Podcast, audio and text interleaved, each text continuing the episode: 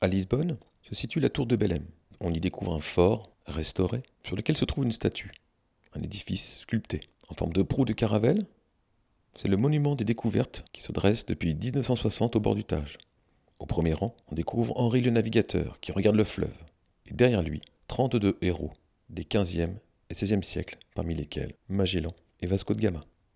À quelques centaines de mètres de là, en face de la tour de Belém, on y retrouve un couvent. C'est le couvent des Hiéronymites, qui est un exemple typique du style manuélien, c'est-à-dire grandiloquent, rococo, pourrait-on dire, qui fut érigé grâce à l'argent du commerce d'Orient. C'est le souverain Manuel de Portugal qui le fit construire. Ces deux édifices, situés presque face à face, viennent donc signifier l'ouverture portugaise au XVe siècle sur l'océan Atlantique.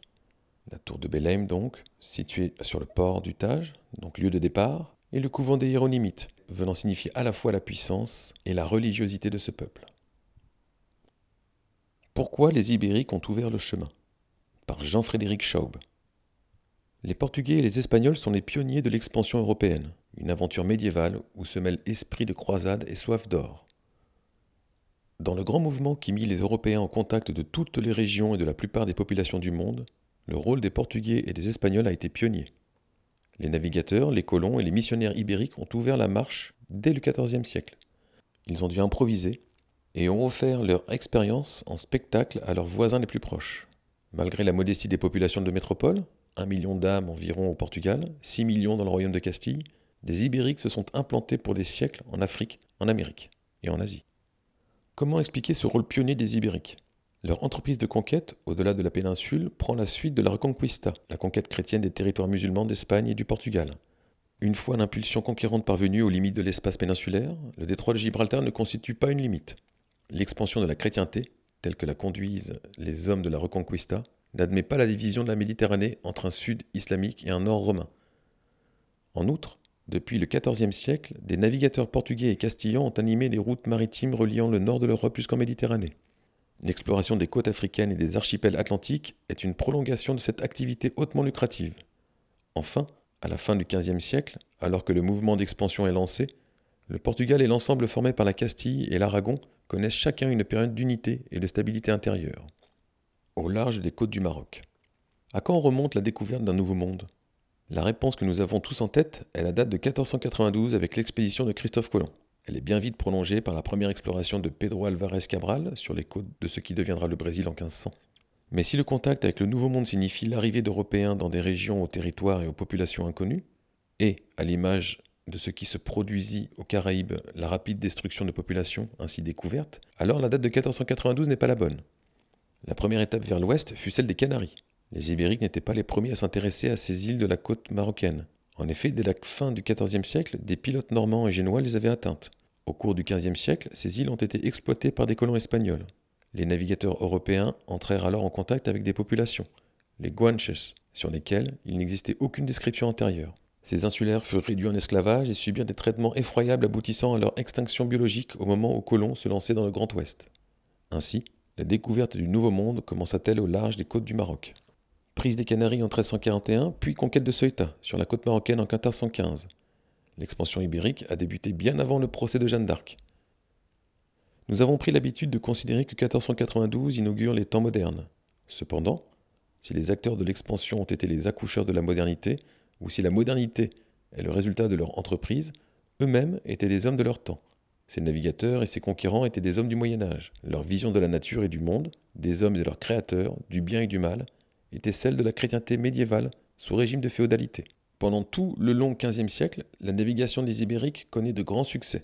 Sous l'impulsion du prince portugais Henri le Navigateur, 1394-1460, le contrôle de la côte marocaine et l'exploration des côtes africaines s'accélèrent. En 1434, le pilote ENS croise le cap Bojador, au sud du Maroc actuel, réputé infranchissable, et ouvre la voie vers le golfe de Guinée. En 1488, Bartholoméo Dias pousse jusqu'au cap de Bonne-Espérance, à l'extrême sud de l'Afrique les flottes portugaises peuvent se lancer vers l'océan Indien. Le siècle portugais. Tout comme les Espagnols, accompagnés de marins génois, flamands et normands, les marins portugais prennent d'abord pied sur les archipels de Madère, des Açores et du Cap-Vert, où ils introduisent la vigne et la canne à sucre. Ils parviennent ainsi à concurrencer le trafic continental africain qui passait alors par les réseaux caravaniers, notamment le commerce de l'or et celui de la main-d'œuvre servile. Les méthodes de pilotage suivies pour assurer les liaisons entre les archipels et le continent prolongent celles employées pour relier les Baléares à la Sicile et à la Sardaigne, jusque vers la Crète et la mer Égée. Le premier Atlantique des Ibériques se présente aussi comme un prolongement de la Méditerranée dans l'immensité océanique. On l'a dit, l'expansion a procédé par allongement des routes maritimes le long des côtes de l'Europe occidentale. Une fois franchi le détroit de Gibraltar et le cap Bojador, une fois établie la liaison avec les Canaries, les pilotes portugais et espagnols ont assuré des liaisons depuis les Flandres jusqu'au comptoir négrier. Ils agissaient en explorateurs audacieux et en commerçants avisés. Mais leur entreprise était également héritière de l'esprit de croisade qui ne s'était jamais éteint. La prise de Ceuta, à la dynastie musulmane des Mérinides en 1415, doit ainsi être comprise comme la poursuite de la, de la Reconquista. De même, le programme mystique de Christophe Colomb est bien connu. Capter les trafics de l'Asie orientale et de l'Inde par l'ouest, cela signifiait libérer les chrétiens d'Europe de leur dépendance vis-à-vis du monde islamique qui s'interposait entre eux et l'Orient. Au-delà, le navigateur génois espérait rapporter des richesses qui permettraient de financer l'expédition finale pour la libération des lieux saints. Les monarques espagnols et portugais, forts de leur rapide succès en Afrique, en Amérique et en Asie, ont alimenté des idéologies politiques fondées sur une vision messianique de l'histoire, le mirage espagnol d'une monarchie universelle s'appuierait sur l'alliance de l'empereur et du pape. Entre 1492 et 1519, une série de décisions et d'événements devaient conforter la conviction que le destin de l'Espagne était exceptionnel. En 1492, ce fut la coïncidence de trois tournants. La chute de Grenade marquait la fin du dernier territoire musulman de la péninsule. L'expulsion des Juifs levait l'équivoque sur l'unité religieuse. Et le retour de Colomb annonçait le succès de l'expansion d'outre-mer. Ainsi, la bonne nouvelle de l'abordage des Indes, d'Amérique, était le pendant de deux victoires religieuses. La reine Isabelle de Castille incarne ce triple symbole. En 1519, le roi Charles Ier était couronné empereur sous le titre de Charles Quint. Il régnait à la fois sur le Saint-Empire, l'Espagne, les Pays-Bas, les royaumes de Naples et de Sicile.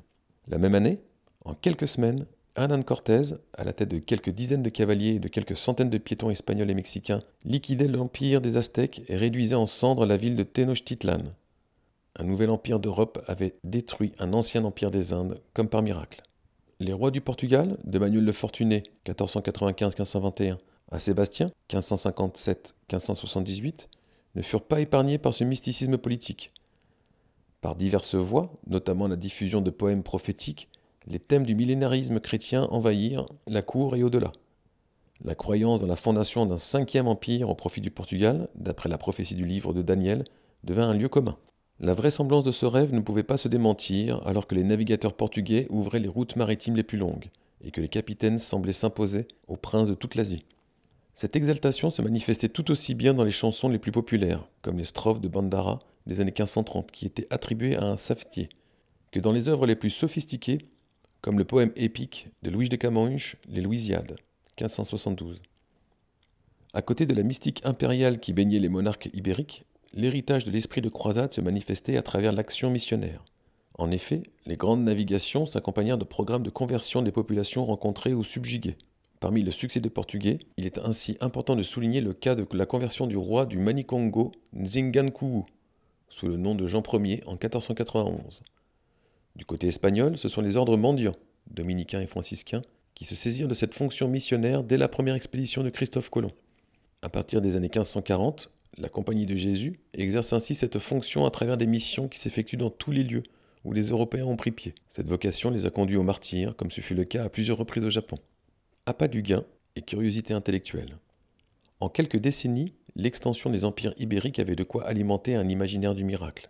Du côté espagnol, la domination des Caraïbes durant les quatre expéditions de Colomb de 1492 à 1504 la destruction de l'Empire aztèque par Hernán Cortés en 1519 et la conquête du domaine des Incas par Francisco Pizarro entre 1532 et 1534 dessinent un empire territorial immense en une quarantaine d'années.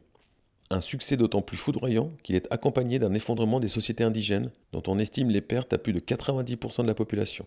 Du côté portugais, Vasco de Gama prend pied en Inde à Calicut et à Cochin au cours de ses deux premières expéditions. Alfonso d'Albuquerque pousse quant à lui les expéditions armées de Cochin à Goa, puis combat dans le golfe Persique et sur la côte de Malabar. L'exploration de la côte orientale de l'Afrique et la maîtrise de la navigation de Lisbonne à Macao, en passant par les grands entrepôts de l'Afrique, la ville de Goa et les comptoirs d'Insulinde, sont couronnés par le tour du monde effectué par Magellan entre 1519 et 1522. Là encore, l'afflux de nouvelles et de richesses venues du bout du monde alimente la croyance dans la mission universelle de la monarchie portugaise. La pulsion mystique n'est pas le seul moteur de l'expansion. L'appât du gain et la recherche de la fortune jouent un rôle essentiel.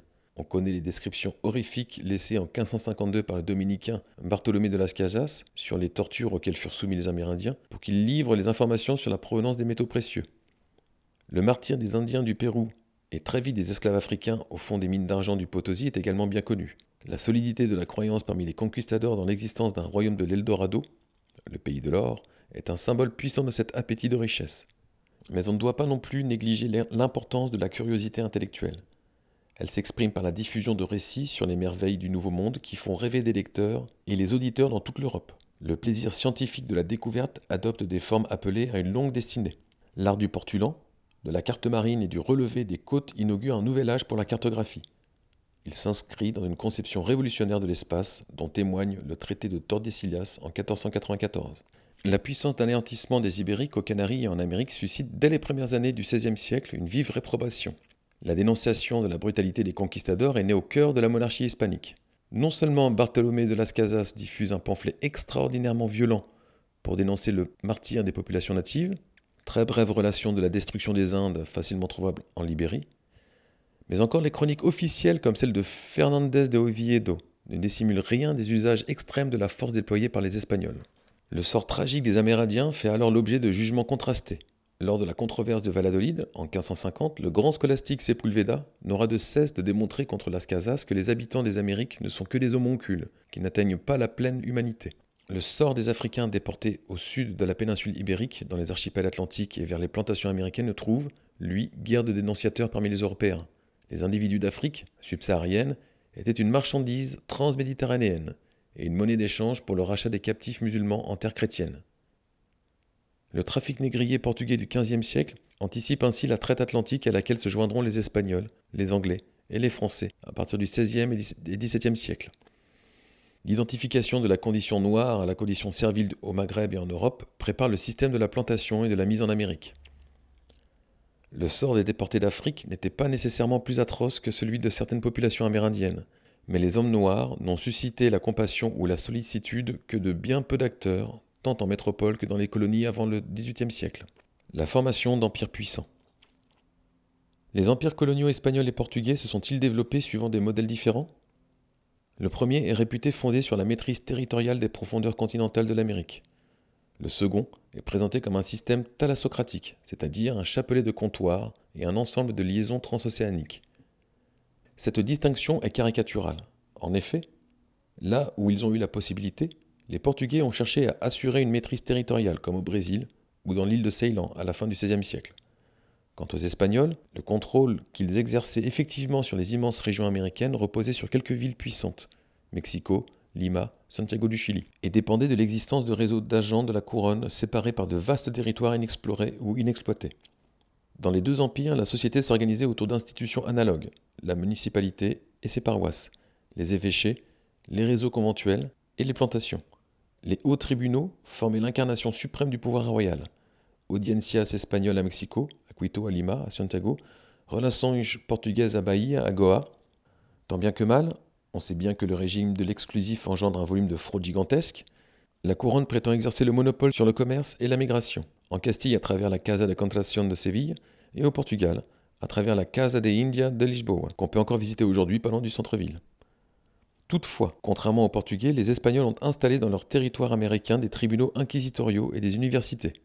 Les missionnaires, les magistrats, les capitaines portugais progressaient dans leur carrière en acceptant d'exercer au cours de leur vie dans plusieurs colonies et en métropole, tandis que les pratiques espagnoles étaient marquées par une plus grande stabilité géographique des cadres de l'Empire. Reste que dans les deux empires, les populations européennes établies outre-mer ont eu d'extraordinaires possibilités de s'enrichir ou de conduire des aventures désormais impossibles en Europe. C'est au détriment des natifs laissés sans protection et des esclaves africains sans droit, mais aussi au détriment des métis nés d'un intense brassage que s'est déployée la force des colons. Le système impérial reposait sur leur bonne volonté. Les relations avec la métropole étaient fondées sur les intérêts mutuels de la couronne et des sujets établis et nés au loin.